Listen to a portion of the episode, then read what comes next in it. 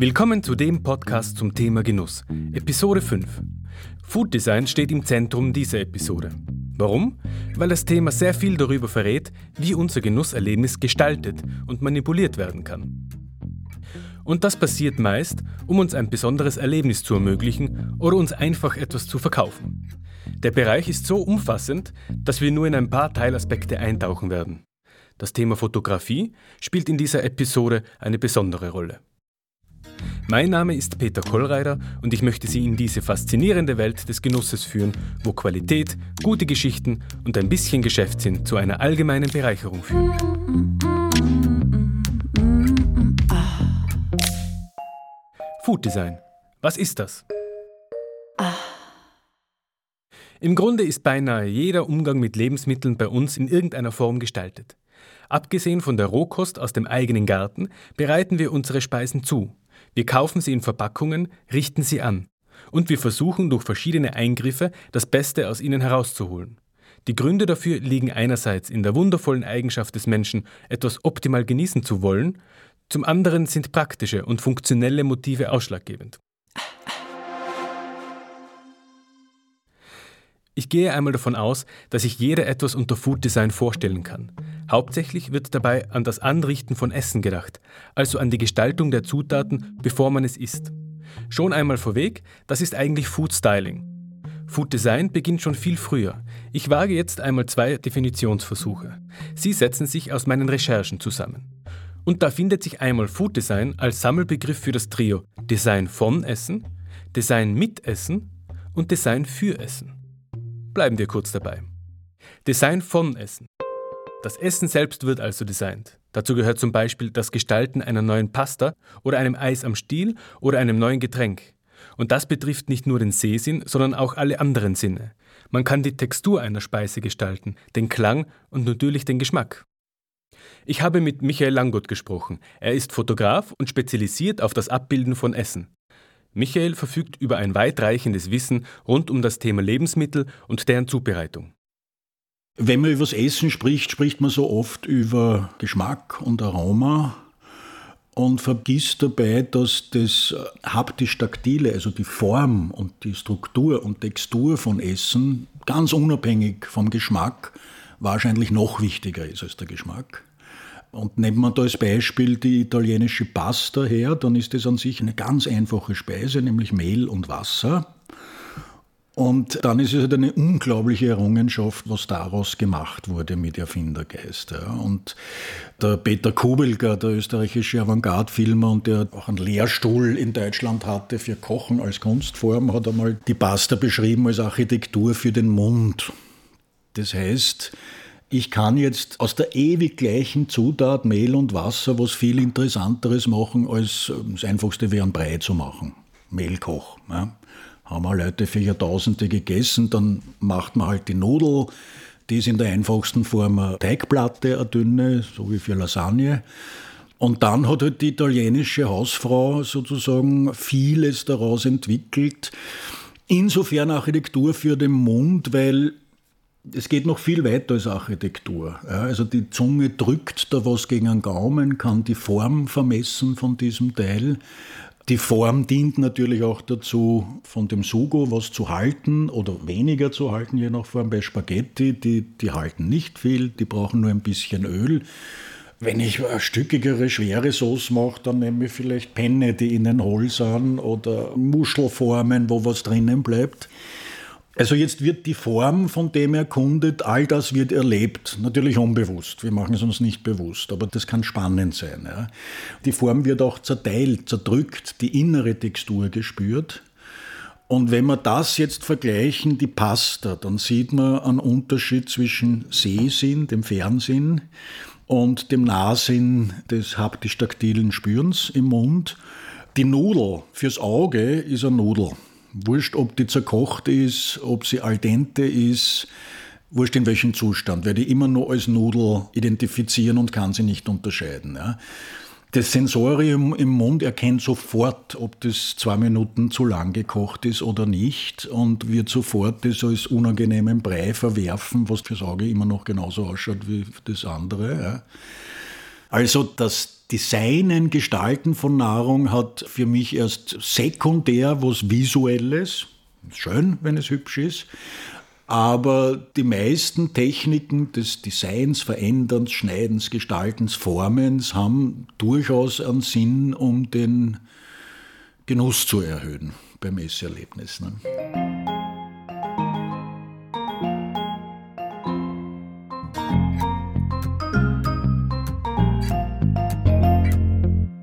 Das Design von Essen ist zu unterscheiden von dem Design mit Essen.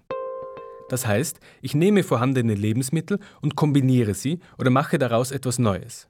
Das entspricht in etwa dem schon erwähnten Food Styling und betrifft natürlich auch Geschmackskombinationen. Manche Köche bereiten regelrechte Erlebnisreisen geschmacklich zu. Es wird mit dem Essen gestaltet. Da das eher individuell ist, kommt es nicht am Massenmarkt vor, dafür aber in Restaurants, Takeaways etc. Das vorher erwähnte Design von Essen ist für den Massenmarkt gedacht. Einfacher gesagt, Essen wird also für den Massenmarkt designt und dann wird mit dem Essen in Restaurants weiter gestaltet. Der Fotograf Michael Inmann hat schon viel Erfahrung gesammelt im Umgang mit den Angeboten und Wünschen der Industrie. Hier erklärt er uns, warum das Essen am Plakat oft anders ausschaut wie dann am Teller. Natürlich werde ich sehr oft angesprochen wenn ich mir diesen Burger kaufe, den du fotografiert hast, dann schaut der ganz anders aus als auf dem Plakat. Dann sage ich gerne Nona. Ja. Ich schwöre hier, ja, es sind absolute Originalzutaten. Es ist nicht übertrieben die Menge an Salat oder an Paradeisern oder an den vorher erwähnten gesunden Komponenten. Da gibt es genaue Rezepturen, an die muss ich mich halten. Und natürlich kann man meinen Burger nur von einer Seite anschauen, weil da stopfe ich die Sachen so rein, dass man alle erkennen kann. Und wenn ich jetzt das so fotografieren würde, wie das in echt wäre, wenn ich jetzt den Senf oder das Ketchup in der Mitte von dem Burger hineinlegen würde und dann den Deckel drauf tun würde, könnte der Konsument ja sich dieses Produkt gar nicht mehr aussuchen, weil er nicht wüsste, was drinnen ist. Dann würde er nur zwei Labeln mit einem Stück Fleisch sehen. Aber dass da eine kleine Gurke drinnen liegt, ein Senf und ein Ketchup oder vielleicht noch ein Mayonnaise ist oder ein Zwiebelringerl, ja, dass ich natürlich nicht sehe, weil das in der Mitte drinnen liegt, muss ich schummeln, unter Anführungszeichen, indem ich diese Komponenten alle nach vorn den Rand hole. Mehr mache ich nicht. Und man kann sie abzählen. Ich wette dagegen, ja. Man wird nie einen Burger sehen von mir, wo vier Zwiebelringe abgebildet sind und es sind nur zwei drinnen. Wird nicht passieren. Ich halte mich exakt an die Rezeptur. Das ist vorgegeben von der Firma und da darf nicht ein Stück mehr drinnen sein.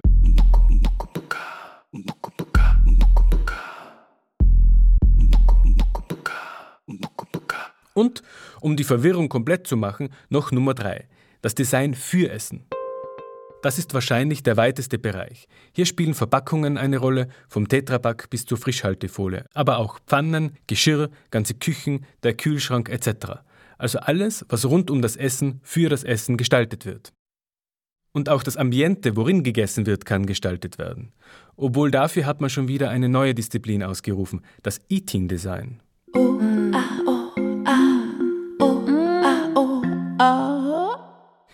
Jeder Veränderung von Nahrungsmitteln liegt eine Entscheidung zugrunde. Deshalb ist Food Design überhaupt nichts Neues und so alt wie die Menschheit selbst.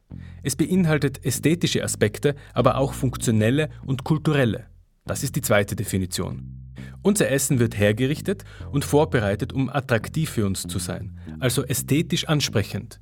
Dann wird die Nahrung gestaltet und verändert, um uns für bestimmte Zwecke zu nähern oder auch um in eine bestimmte Verpackung zu passen. Es ist also funktionell wie zum Beispiel der Müsli-Riegel. Und wir gestalten es aus Tradition. Eine Torte zum Geburtstag, das Brot und die Hostie in der Religion, bis hin zum Weihnachtsbaum, der mit Süßigkeiten geschmückt ist. Es ist Teil unserer Kultur. Ästhetik, Funktion, Kultur. Mm, mm, mm, ich habe Michael Langott gefragt, was den Menschen dazu bringt, Essen zu gestalten. Es ist jetzt die Frage, nicht? warum tun wir uns das an beim Essen? Dass wir es designen, in Formen bringen und halt so viel für dieses haptisch-taktil Auslesbare machen. Das ist wahrscheinlich dieselbe Frage wie beim Sex. Es genügt beim Sex einfach, es zu tun.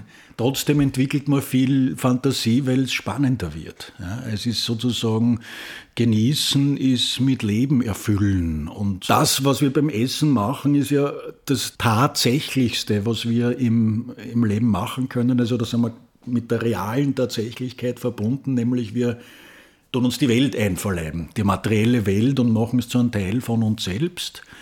Und das könnte man jetzt machen, wie man es in den 60er Jahren mit Astronautennahrung gemacht hat. Also alles Lebensmittel an Schweinsbraten, alles das zu einer Creme machen in eine Tube und man isst es aus der Tube. Das haben die ersten Astronauten wirklich so gekriegt.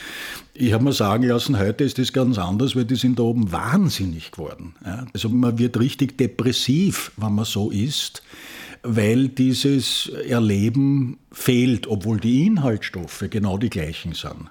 Und man könnte jetzt vom Standpunkt eines Ernährungswissenschaftlers sagen, wurscht, wir brauchen Vitamine, wir brauchen Spurenelemente, Kohlehydrate, Fett, bla bla bla und so weiter. Und alles andere ist Luxus. Aber wir merken es beim Essen ganz genau, dass das überhaupt nicht so ist. Es ist nicht nur der Luxus des Genießen wollen, sondern es ist auch ein Auslesen der Welt im Mund. Ja, es ist, äh, jede Speise spiegelt einen Teil der Welt wider und durch das Essen erkenne ich mich als Teil dieser Welt. Und wenn das fehlt, ist es halt unglaublich langweilig, das dann wirklich zu Depressionen führen kann.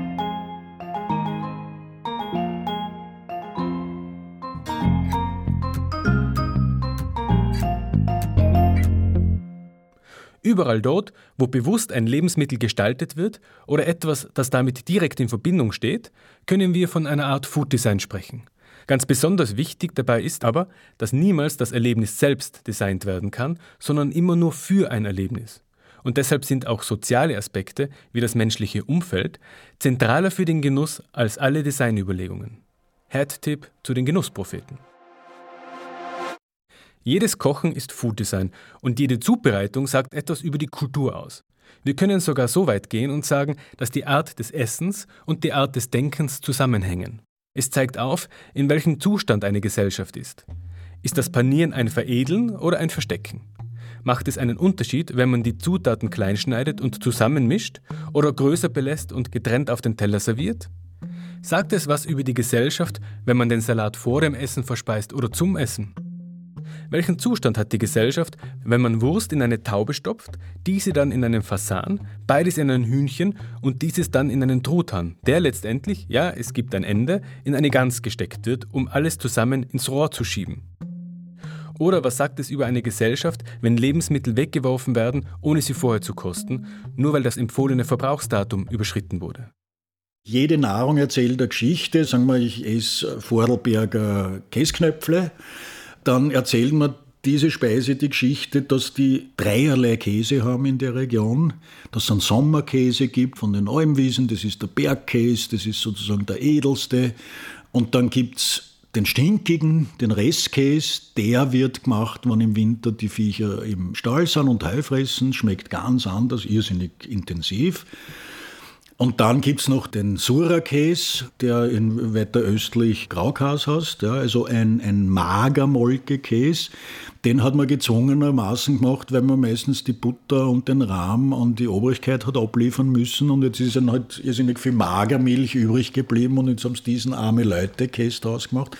Und in dieser Speise sind alle drei diese Käsesorten vereint. Ja. Und ansonsten ist nur Mehl, Ei, Wasser und Zwiebel, Butter dabei. Also das ist sozusagen ein Spiegelbild der ganzen ländlichen Region mit ihrer ganzen Almenwirtschaft und Wintervorratswirtschaft und so weiter.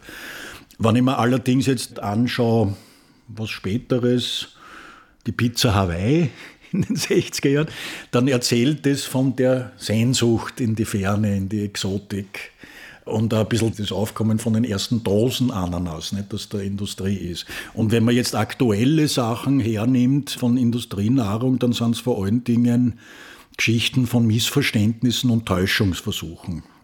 Es schmeckt der Burger irgendwie angenehm rauchig, es ist aber nicht über Holzkohlenfeuer gemacht, sondern es ist Rauchöl oder Rauchwasser drinnen. Es werden künstliche Aromen zugefügt, die los isoliert sind von den eigentlichen Inhaltsstoffen, mit denen sie normalerweise verbunden sind. Was ich für eine sehr bedenkliche Entwicklung halte. Ich habe weniger Probleme mit gentechnisch veränderter Nahrung, überhaupt keine Probleme mit Glutamat oder solchen Dingen. Aber künstlich aromatisieren und sozusagen was vortäuschen, ist eine bedenkliche und gefährliche Sache weil ich glaube, wir dürfen unser Sensorium nicht unterschätzen. Natürlich haben wir Geschmacks- und Geruchssinn, damit wir die beste Nahrung für uns, die wir gerade brauchen, erkennen. Ja.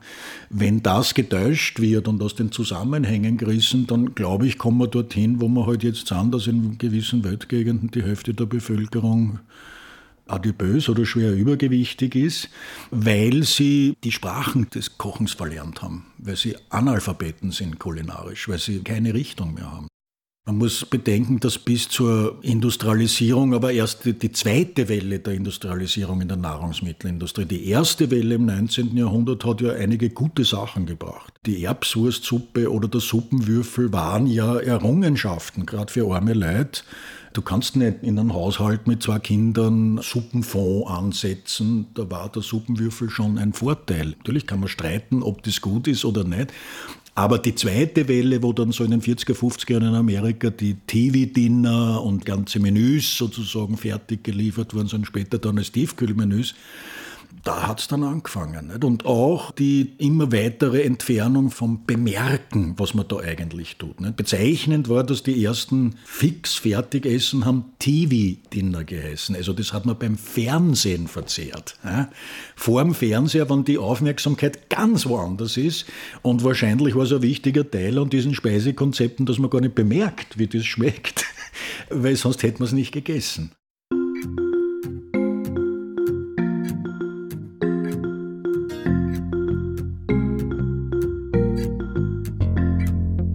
Da Food Design alle Sinne betrifft, kann man den Zustand der Lebensmittel so manipulieren, dass es fast jedem schmeckt. Fischstäbchen werden auch von Menschen gegessen, die keinen Fisch mögen. Der Zustand wurde so verändert, dass der schwimmende Ursprung nur mehr schwer nachvollziehbar ist. Oder viele Eltern müssen die Gemüsesuppe pürieren, damit ihre Kinder sie essen wollen. Aber dann wird sie dafür mit Begeisterung gegessen. Mm, mm, mm. Bleiben wir bei den unterschiedlichen Sinnen. Die Lebensmittelindustrie hat genau untersucht, nach welchen Kriterien wir auswählen und einkaufen. In der Dokumentation Food Design, wir haben Informationen dazu auf unsere Website gestellt, wurde ein eindrückliches Beispiel gezeigt. Der erste Schritt in der Bewertung eines neuen Lebensmittels wird in der Industrie manchmal nicht durch das Kosten durchgeführt. Nein, die Probanden bekommen eine Reihe von Bildern digital zugeschickt. Man zeigt ihnen nur, wie die Produkte aussehen werden, und erst dann macht man sich an die Frage des Geschmacks. In diesem konkreten Fall wurden digitale Renderings von Pralinen und Schokoladestückchen an die unter Anführungszeichen Testesser gesendet. Erst nach der optischen Auswahl wurde der Geschmack gewählt. Auch die Buchstabensuppe wurde nicht erfunden, um uns Lesen beizubringen. Sie ist aber für die meisten Kinder interessanter als eine Suppe mit herkömmlichen Suppeneinlagen. Das gilt es dann auch zu zeigen. Michael Inmann kann davon erzählen. Ich kann mich erinnern, mich hat einmal ein Kind gefragt, warum, äh, da habe ich noch so Backelsuppen-Design gemacht, warum auf meinen Fotos alle Nudeln und alle Gemüseteile an der Oberfläche schwimmen. Und wenn die Oma eine Suppe macht, sieht man das nie. Da muss man mit dem Löffel hinunterfahren, das Zeug in die Höhe holen und schauen, was da eigentlich drinnen ist. Das finde ich interessant, dass sich ausgerechnet ein Kind gefragt hat und sich noch nie im Leben ein Erwachsener Gedanken gemacht hat, warum auf einer Nudelsuppe die Nudeln oben schwimmen. Nudeln können nicht schwimmen, wie wir alle wissen. Das sind so die Bonbons, wo ich mich dann immer freue, dass es doch viel zu lernen gibt von den kleinen Wesen, die wesentlich aufmerksamer solche Sachen beobachten und sich auch nicht so beeinflussen lassen deswegen, weil sie sehen, die sehen die Wahrheit. Und ich sage jetzt nicht, warum die Nudeln oben schwimmen.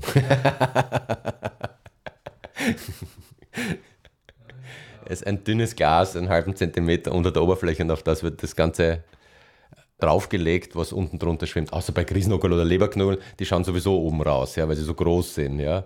Es schaut halt ein Drittel raus, aber eine Nudel schwimmt ja tatsächlich nicht.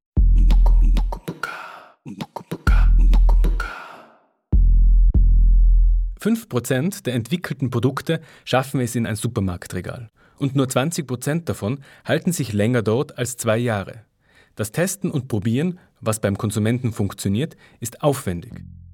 Deshalb versucht man auch alle möglichen Tricks, um die Trefferquote zu steigern.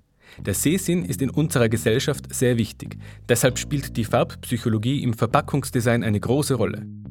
Hersteller von Lebensmitteln spielen sich auch mit dem Gefühl im Mund, im Fachjargon Textur genannt. So hat ein Süßwarenhersteller Schokolade auf den Markt gebracht, die drei verschiedene Zustände kombiniert. Eine Reihe beinhaltet je ein Stück mit flüssiger, ein Stück mit luftiger und ein Stück mit fester Schokolade. Der Mensch mag es nämlich nachweislich, unterschiedliche Texturen im Mund zu spüren. Das weckt unser Interesse. Und der Tastsinn ist beim Essen genauso wichtig wie der Geschmackssinn. Und dieser ist ja eigentlich unser Geruchssinn. Man könnte über jeden einzelnen Sinn, der beim Essen involviert ist, eine Folge machen. Und ja, vielleicht sollten wir das sogar. Aber an dieser Stelle fassen wir nur zusammen. Der eigentliche, isolierte Geschmack spielt oft eine geringere Rolle bei der Essenserfahrung als die anderen Sinneseindrücke. Darauf weisen auch Experimente hin. Wir wenden uns noch einmal dem Aussehen der Speisen zu. Ich habe Michael Langott gefragt, welche Rolle das Auge beim Essen spielt. Das Auge ist eigentlich eine große Falle, das schwer täuschen kann.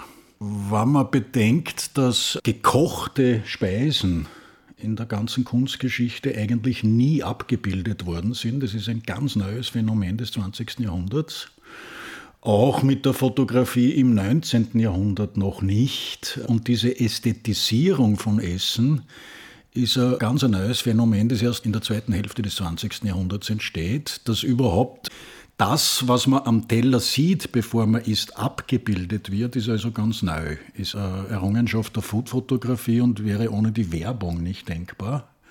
Und ich würde mal sagen, seit den 1950er, 60er Jahren pusht die Werbeindustrie alles in immer höhere Ästhetisierung des Essens. Das hat einen interessanten Werdegang. Nicht? Wenn man sich anschaut, bis in die 1980er Jahre war auch Foodfotografie, wenn man es heute anschaut, unglaublich bautschat.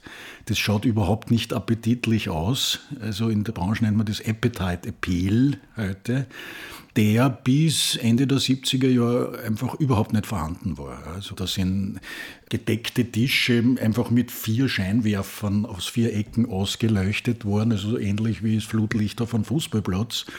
Schaut heute komisch aus, schaut vielleicht charmant altmodisch aus, aber man muss bedenken, dass das damals ganz neu war. Man kannte noch nicht, was Appetite Appeal ist. Es wurden zwar in der Malerei rohe Lebensmittel abgebildet, Fische, Gemüse und so weiter, gerade in der niederländischen Stilllebenmalerei aber ganz, ganz selten oder fast überhaupt nicht gekochte Speisen. Jetzt hat eine tote Gans hat noch keinen Appetite Appeal, ja, aber ein knuspriger Braten mit glänzender Haut hat den. Also man muss sich bewusst sein, dass das ein sehr neues Phänomen ist.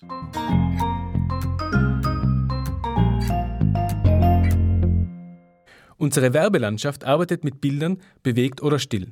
Die soziale Aussagekraft, mit etwas Schönem in Verbindung gebracht zu werden, und die Fotografie gehören bei uns zusammen. Das Smartphone erlaubt es jedem, seine eigene Speisechronik zu erstellen und damit sozial zu punkten. Zu Hause das Urlaubsrezept mit Muscheln, die Blumendekoration mit Essen beim Thailänder, der riesige Burger, das Avocado-Sojabrötchen mit Aufstrich aus einer durchdachten Farbpalette, Mamas bester Braten etc.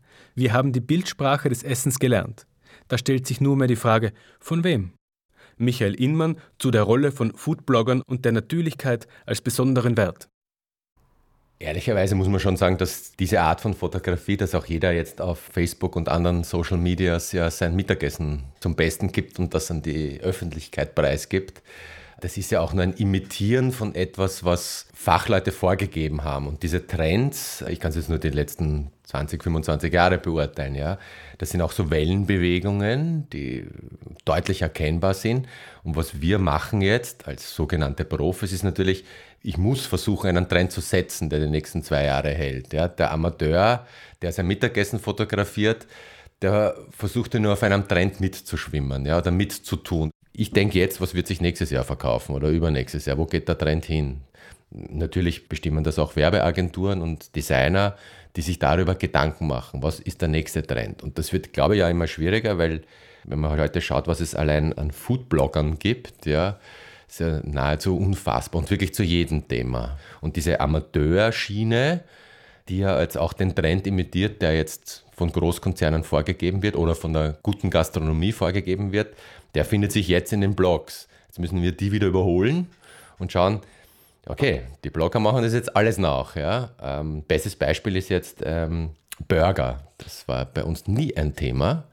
Und die erste McDonalds-Filiale, glaube ich, hat jetzt gerade Jubiläum gefeiert. Das war in den 70er Jahren. Gab es zum ersten Mal Burger und das war Unikum. Da gab es einen großen amerikanischen Konzern. Das war Klar, die können Burger machen, weil dort kommt es ja her. Und jetzt gibt es an jeder Ecke einen Burgerladen und schauen auch alle toll aus, sind alle recht schlampig gemacht, sind recht urig, ja. Also es ist nicht mehr dieses schöne, super Design, ein Stück Fleisch, oben ein Laberl, unten ein Laberl und in der Mitte ein Käse noch dazu. Und der ist perfekt eingepackt in ein Papierl, sondern man knallt es am Teller, rundherum die Kartoffeln, die Soße rinnt raus, ja. Also wenn ich heute etwas sehr plastifiziert und künstlich darstelle, dann fliegt der Konzern auf, ja, dann fliegt der Hersteller auf und sagt, okay, der hat eine Maschine irgendwas produziert und das soll ich jetzt essen und das schaut dann auch schon ungesund aus und ist im Kopf dann natürlich doppelt ungesund und ist direkt auf der Hüfte. Wenn aber das gleiche Produkt beispielsweise nicht ein Marillenknödel, ja, wenn der Kreis rund ist und die Bröseln exakt aufgetragen sind, dann ist das ein Maschinenprodukt. Wenn der aber ein bisschen hartschat ist, ein paar Dellen hat, der Zucker botschert draufgestreut ist, dann schaut es aus wie damals bei Oma. Das erinnert einen wieder. Ja? Das ist so eine gute Geschichte und eine Belohnung, ein Leckerli. Und nicht irgendwas Ungesundes, was ich mir jetzt reinstopfe, von dem ich fett wäre, sondern das ist einfach nur Genuss, purer Genuss. Und das hat was mit, mit Natürlichkeit zu tun. Das ist auch der Ansatz jetzt bei den Großkonzernen. Das ist auch ein klarer Trend jetzt, ja, dass ich auch das brutalste Fast Food ja, als Lifestyle-Produkt verkaufe, als Spaß. Und ausschauen tut es immer wie handgemacht. Es ist ja jetzt auch jede Tiefkühlpizza hat Dellen und ist nicht kreisrund. Und es ist nichts einfacher als das, eine kreisrunde Pizza herzustellen. Ja? Es macht eh eine Maschine. Aber die wird absichtlich hartschat gemacht, damit es natürlich ausschaut. Auch Michael Langott kennt den Einfluss der Foodblogger. Die artifizielle Fotostudiofotografie wird dadurch unmodern. Denn es gibt Speisen, wo auch bei uns für eine Speise einen halben Tag gearbeitet wird. Ja. Da wird ein Set aufgebaut, da kommt der Stylist und bla bla bla und es ist äh, jede Menge und dann ist alles perfekt. Jetzt hat man dieses perfekte Foto und dann hat man im Vergleich dazu ein Foto, das jemand in drei Sekunden mit dem Handy gemacht hat. Und tatsächlich ist es so, dass man dann oft das 3-Sekunden-Foto als besser ansieht. Weil es auch authentischer wirkt, das stimmt auch, es ist nicht daran so viel herumgetrickst worden. Das wirkt jetzt auch auf die Studiofotografie, so dass man schneller und spontaner arbeitet. Deutlicher kann man das nachvollziehen bei Studioporträts oder Porträts, die wirklich im Leben als Schnappschuss gemacht sind. Das Studioporträt ist immer glatt und künstlich und distanziert im Vergleich dazu, außer es macht jetzt wirklich ein Großmeister. Aber auch dann hat es eine gewisse Glätte und man glaubt diesem Bild nicht so. Es, wird einfach ein bisschen unmodern.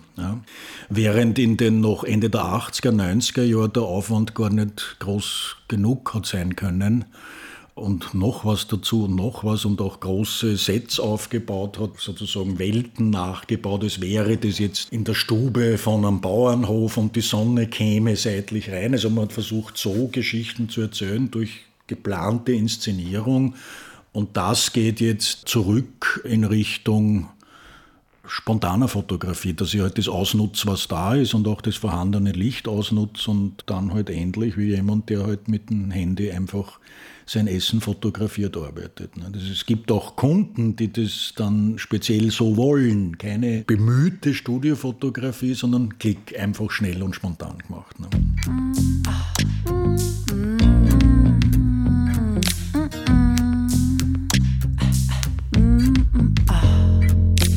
Die Bildsprache hat sich im Laufe der Zeit stark verändert, nicht zuletzt durch die technischen Innovationen, die damit in Verbindung stehen. So wurde aus dem statischen Foto mit Essen eine bewegte Angelegenheit. Mit Katapulten, Rinnen und Schläuchen lässt man die Nahrungsmittel durch den Raum schießen und miteinander kollidieren. Dabei werden sie mit Highspeed-Kameras wieder aufgefangen.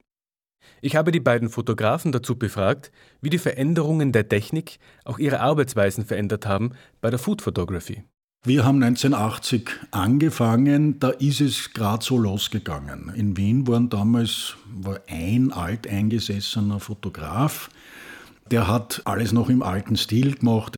Und dann war es eine technologische Erfindung Anfang der 80er Jahre, nämlich die Flächenleuchten. Großflächige Lampen mit Stoffschiebung, das war neu. Die waren auf zwei Quadratmeter groß. Und damit konnte man jetzt großflächige Glanzlichter, Spiegelungen über das Essen zaubern. Das war vorher mit den Scheinwerfern nicht möglich.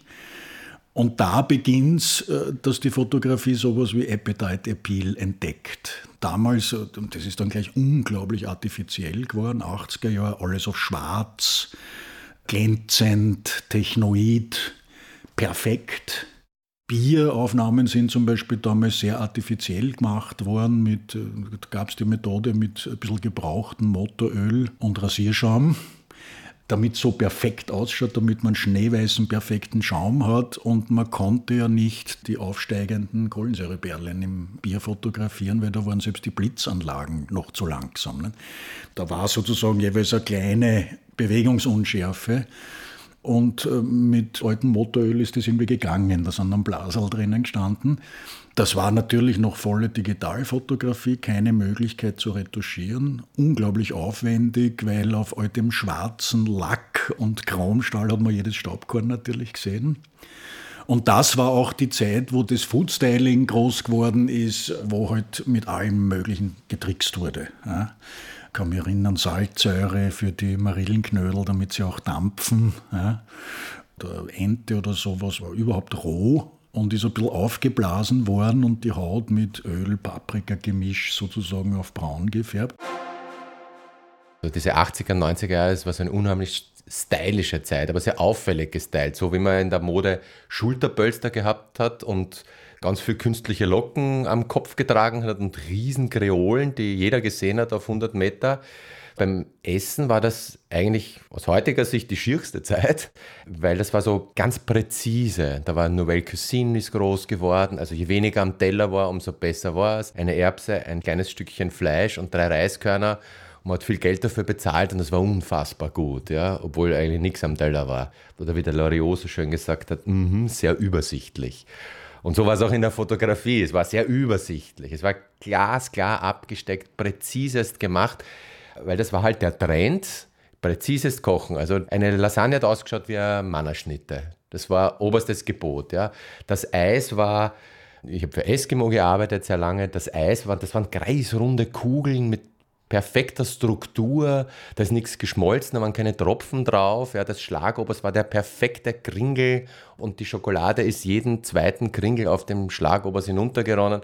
Dann war es perfekt und die überdrüber Himbeere oben drauf und alles war gut. Das war lang, das war sicher zehn Jahre lang, war das Usus in der Foodfotografie.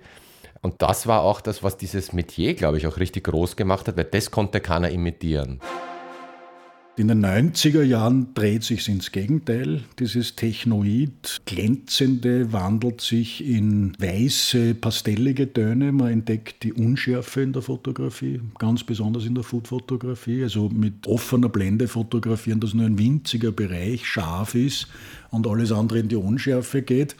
Das schmeichelt, das ästhetisiert zusätzlich. Das war so die Ära Donna Hay, eine australische Köchin, die da richtig reihenweise Bücher rausgeben hat, ist dann auch übergegangen zu Jamie Oliver in England. War sozusagen eine Bewegung aus dem angelsächsischen Raum heraus was so interessant ist, nicht? weil die Länder, die nicht dafür berühmt sind, dass sie gut kochen, sind die besten in Foodfotografie. Jetzt sind wir also seit den Nullerjahren in der Entdeckung der Patina wieder drinnen. Jetzt, jetzt, ist es plötzlich unter Anführungszeichen natürlich. Heute wird Bier fotografiert ganz einfach mit Bier.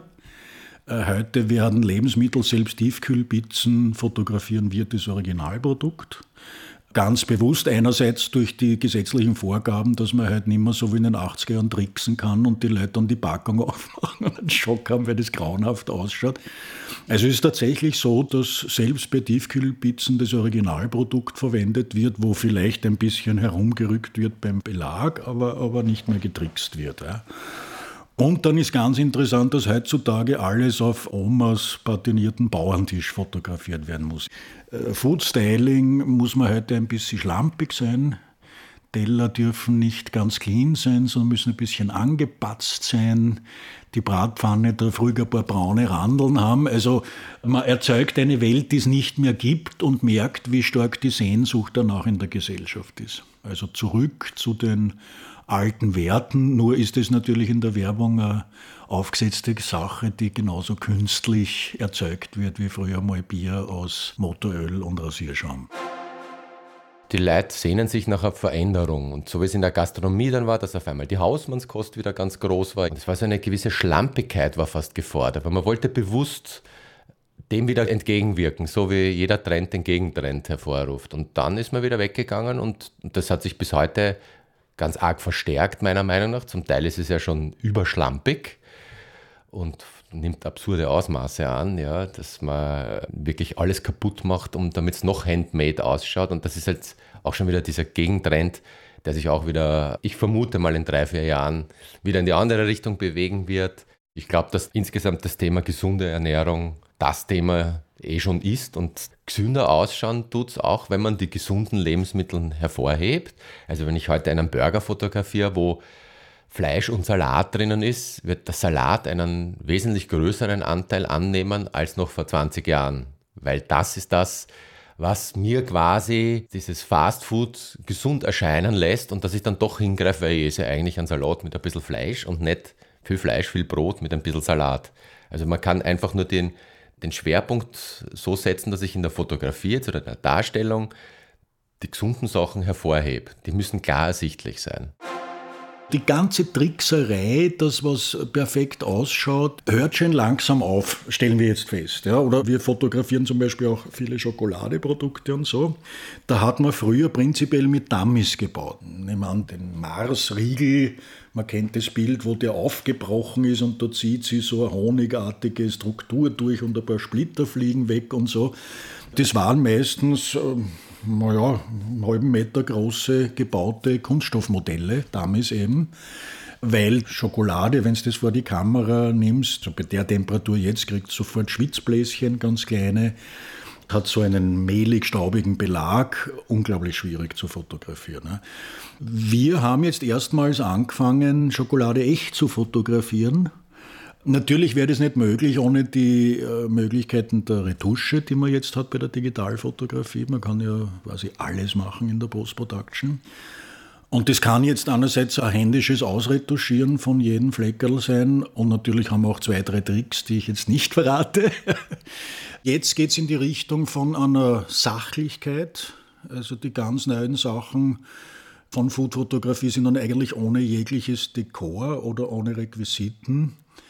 Und äh, das, was wir jetzt machen, wozu wir auch stehen, ist eine ganz sachliche Fotografie, die auch nicht mehr versucht zu ästhetisieren. Also gerade bei der Lebensmittelfotografie ist alles mögliche Gespür und Wissen, um Dinge zu ästhetisieren, die in Wirklichkeit gar nicht so schön sind. Und dazu brauche ich nicht einmal tricksen. Eine wichtige Sache und auch davon ist man ein bisschen müde und es ist jetzt große Sachlichkeit. Die meisten Fotos werden strikt aus der Vogelperspektive gemacht und da steht ein Teller mit einer Speise auf einem Untergrund und aus.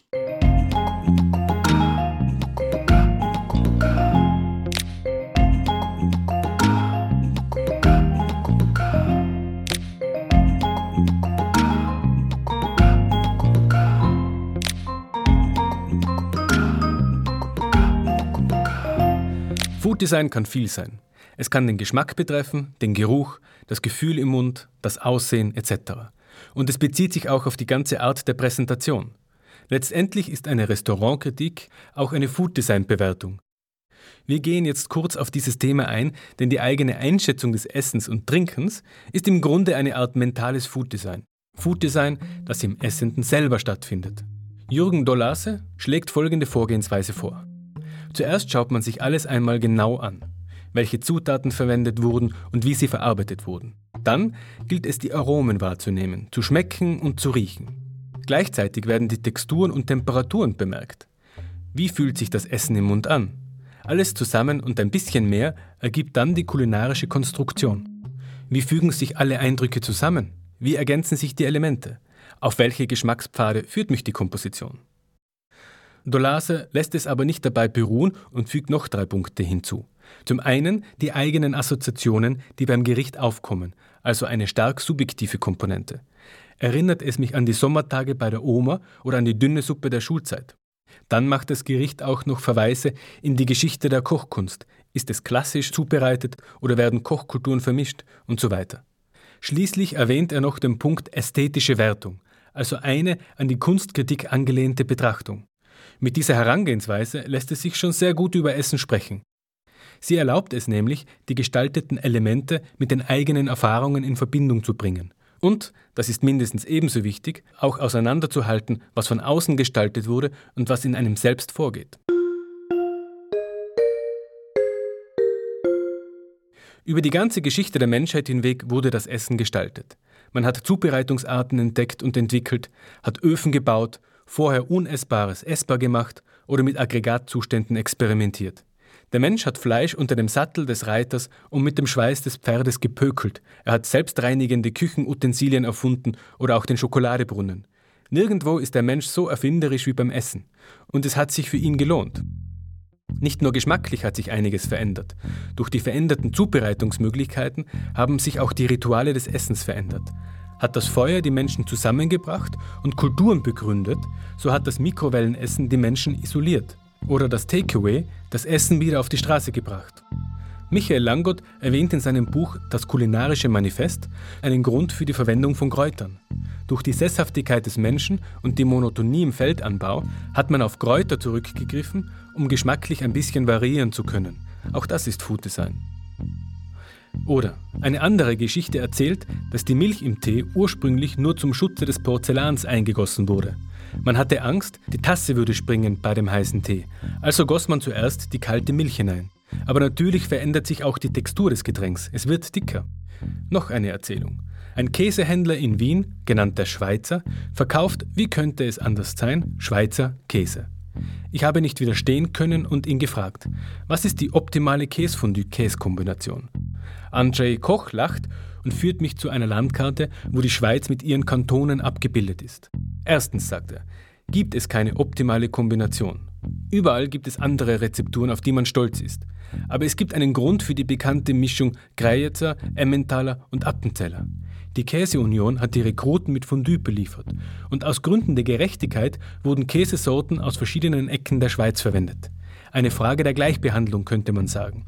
Und als die Rekruten, später als Ehemänner, das einzige Gericht an Feiertagen kochten, das sie kochen konnten, nämlich Käsefondue, vertrauten sie auf die bewährte demokratische Mischung des Militärs. In den einzelnen Tälern selbst wird normalerweise nur der Käse heiß gemacht, den es dort gibt.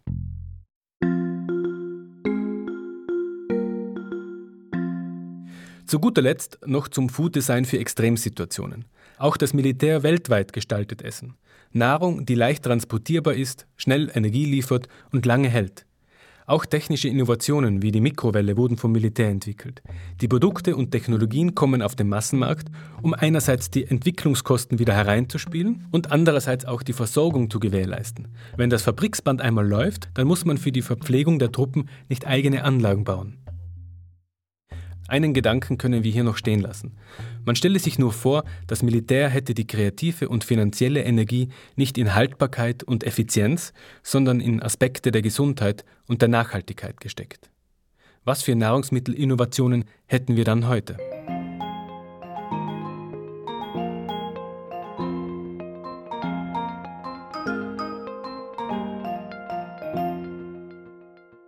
Einflüsse darauf, wie wir Essen wahrnehmen, sind also vielseitig. Michael Langott beantwortet noch eine spannende Frage. Kann die Abbildung von Essen in den Medien, egal ob Print, Fernsehen oder Internet, zurückwirken auf unsere Vorstellung von Nahrungsmitteln? Vor allen Dingen auf das Einkaufen. Das heißt, die Leute erwarten sich jetzt perfekte Oberflächen. Das ist gerade, wann Obst und Gemüse eingekauft wird. Also ein Pfirsich, der nur das kleinste Fleckerl hat, geht nicht mehr weg. Äh, selbst perfekt reifes Obst geht nicht weg, weil die Leute intuitiv halt nach im Sinne von Plastik perfekten Lebensmitteln suchen. Fett wird weggeschnitten von Fleisch. Das heißt, ich würde sagen, es ist nicht so, dass das Auge mit ist, sondern das Auge ganz gehörig täuschen kann, weil äh, die Sinne, die wir haben, die uns über die Tauglichkeit und die Güte von Nahrung informieren, das sind unsere Nahsinne. Also die unbewussten Sinne des Riechens, des Schmeckens, des haptischen Spürens. Äh, und die sind halt in unserer verkopften Gesellschaft, wo alles konzentriert ist auf den Sehsinn, der eigentlich ein Distanzsinn ist, der sozusagen in der Evolution dafür da ist, die Dinge, die von mir am weitesten entfernt sind, zu beurteilen. Also das möglicherweise angreifende Tier oder der Feind am Bergrücken oder solche Geschichten. Und das Essen und die Nahrung ist so wie nicht nur bei uns, sondern bei allen anderen Tieren das, womit man in der Schnauze mittendrin ist. Und durch diese Ästhetisierung, und ich glaube, das gab es nicht vor der Foodfotografie, schaut halt für sehr viele Menschen ganz normales und gutes Essen weh und grauslich aus. Also ihr merkt das besonders bei den Jungen dass wenn wir ein Ding so fotografieren, wie es ist, und das muss jetzt nicht einmal eine Innerei sein, sondern kann auch ein Gemüse sein, dass viele junge Leute sagen, wei, was ist denn das? Also diese überperfekte Oberflächlichkeit bei Essen eine Sache ist, die da schon reingespielt hat, dass die Leute Essen nicht mehr beurteilen können. Gut, dass wir hier aufklären. Vielleicht ist es Ihnen aufgefallen, ein ganz zentraler Bereich von Food Design wurde in dieser Episode ausgelassen, nämlich die Akustik und der Sound. Wir werden dem Thema eine eigene, hörintensive Folge widmen.